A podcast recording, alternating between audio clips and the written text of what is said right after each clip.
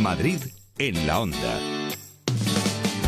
Llega ya el momento del treinta y tantos y atención porque esta semana Pepa Gea nos trae novedades importantes en torno al antienvejecimiento. Pepis. Ah, pues sí, sí, porque estos días pasados, esta pasada semana, se celebró en Málaga el Congreso Médico más importante de España en torno al anti-aging. Ha sido pues la 32 edición del Congreso de la Sociedad Española de Medicina Estética. Paco, durante tres jornadas, grandes eminencias han hablado de cómo frenar el envejecimiento, mientras miles de médicos, 2.000, y una servidora escuchábamos atentamente, intentando vislumbrar si andaba cerca el elixir de la eterna juventud. Y es que es mucha la ciencia que se esconde en estos tratamientos de medicina estética, que mejora la imagen, pero sobre todo que mejora la calidad de vida, porque también mucho se ha hablado de la influencia de verte y sentirte bien en la autoestima del paciente.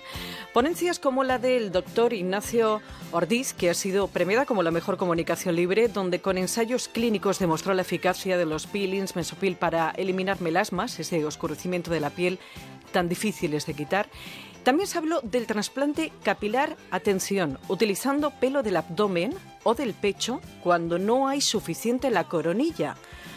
Algo que, como te puedes imaginar, despertó, despertó una infinidad de dudas. Muy interesante fue la conferencia del doctor Julián Bayón sobre las hormonas y el envejecimiento a partir de los 40.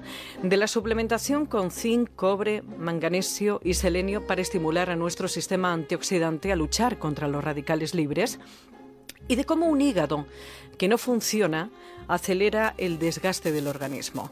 Se habló mucho de la medicina preventiva, que es la buena medicina estética, y de combinar tratamientos para obtener mejores resultados, por ejemplo, en la flacidez del cuello o en el envejecimiento de las manos, las grandes olvidadas y las mayores chivatas de la edad.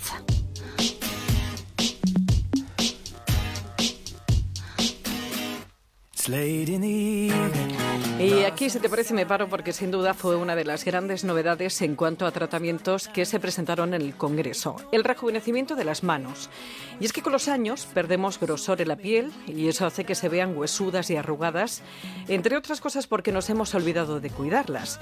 Y ahí, ahí hay que rellenar normalmente con ácido hialurónico. Pero la novedad que demostró el doctor Enrique Lorente con un estudio clínico de mesoestética en su ponencia es que si además se quiere revitalizar esa piel, no basta con ácido hialurónico, hay que inyectar también aminoácidos, minerales y polinucleótidos. Dicho así suena una palabra muy fea, pero cuando cogemos estos polinucleótidos y los añadimos a cultivos celulares de la dermis, de la capa media de la piel, vemos que se ponen a trabajar muchísimo más, que se sintetiza más colágeno. Y lo que nos ha dado este combo es que la elasticidad de la piel aumenta muchísimo con respecto al primer tratamiento. O sea, llega a aumentar un 24% la elasticidad de la piel.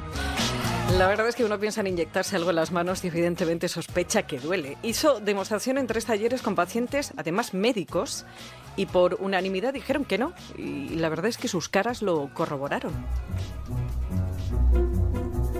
Ya sabemos que la mano es una estructura muy delicada, con venas, venas algunas más gruesas. ¿Qué utilizamos? Pues utilizamos una cosa que se llama cánulas, pues unas agujitas que tienen la punta redondeada, con lo cual no pinchan en estas venitas, las van apartando y mientras que las van apartando yo voy dejando el producto que quiero en esa zona que quiero rellenar, que quiero revitalizar.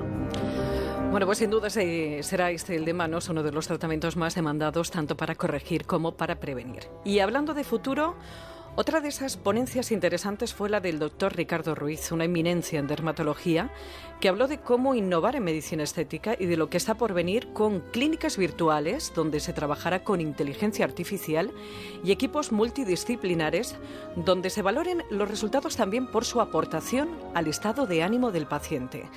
Y para terminar, un dato que se dio que me llamó muchísimo la atención. Fíjate, Paco, tardamos 150 milisegundos en discernir cuando vemos una persona si ésta es bella o no.